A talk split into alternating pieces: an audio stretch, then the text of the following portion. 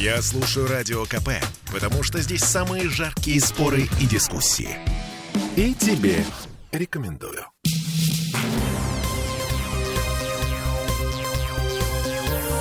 Темы дня.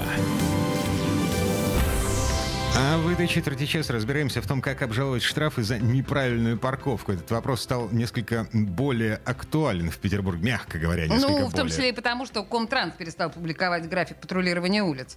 Это мы вернулись в петербургскую студию радио «Комсомольская правда». Я Олеся Крупанина. Я Дмитрий Делинский, у нас есть простая ситуация. Оставил машину на обочине, вроде в нормальном месте, а все равно штраф в автоматическом режиме 3000 рублей, будьте любезны, распишитесь. И если письма автоматические, э, письма счастья от ГИБДД теперь можно обжаловать через портал госуслуги, то штрафы за нарушение правил парковки нет.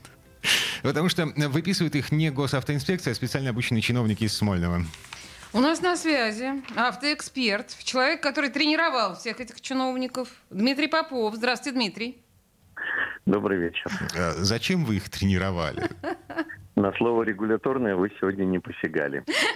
Э, Ну, на самом деле мы разбирали сложные случаи, связанные с установкой знаков и э, с трактовками правил дорожного движения. К сожалению, э, для водителей в большинстве случаев, которые кажутся водителям непонятными и сложными, на самом деле э, добуквенное прочтение правил дорожного движения говорит о том, что эти инспекторы правы. Ну, правда, я вот, например, стараюсь все время уповать на то, что надо еще иногда мозги включать. Мгм. Ну, Вот. э, да, э, я понимаю. Э, Встал под знаком, сам дурак виноват. А, Но бывает так, что ты, ну, вынужденно нарушил правила дорожного движения. Например, сломался, и тебе пришлось встать под знаком.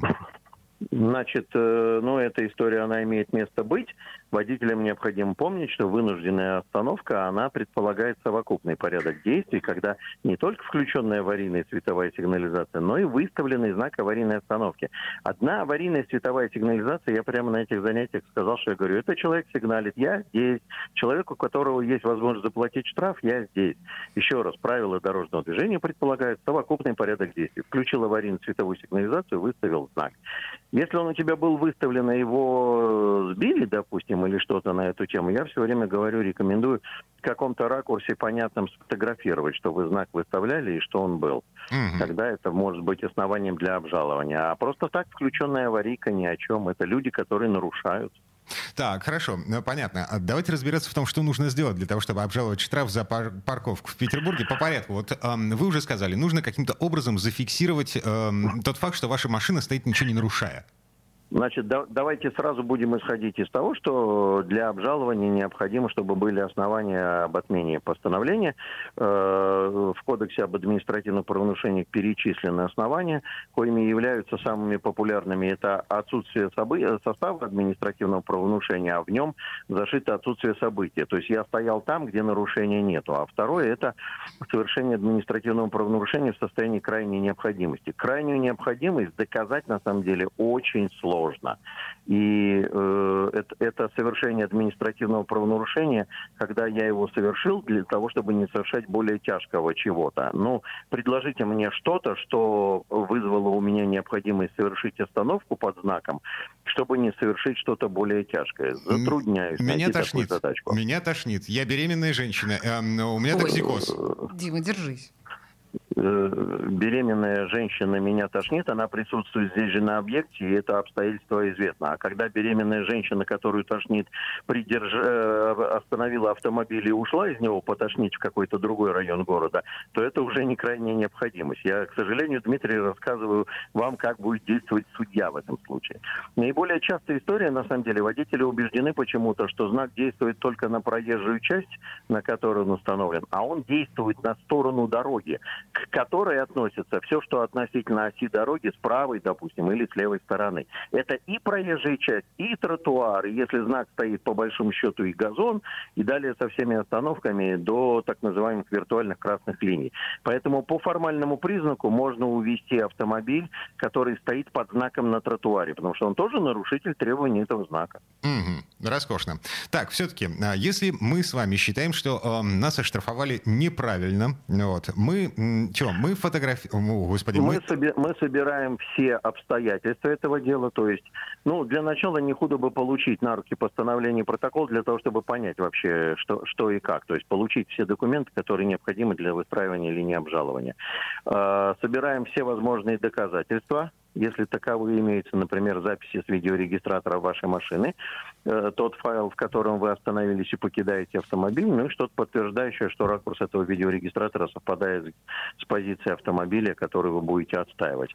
А дальше есть э, способы обжаловать постановление старшему начальнику. В данном случае это будет э, начальник этого управления Александр Борисович Воронцов или заместитель председателя комитета. Люди, которые выносят постановление, это Алексей э, Борисович Гончаров. Э, если на этом уровне вас не удовлетворит э, обжалование, то в этом случае вы можете пойти в суд, подать исковое э, заявление с обжалованием действий э, сотрудников, которые применили меру обеспечения и штраф. Но госпошлина в этом случае не... Единственное, что вот удовольствие, что госпошлина не взимается, и, соответственно, вы можете подавать исковые хоть каждый день. А... Если вы паркуетесь в одном и том же месте, вас увозят постоянно. А, Дмитрий, сроки. А, в какие сроки это все нужно делать?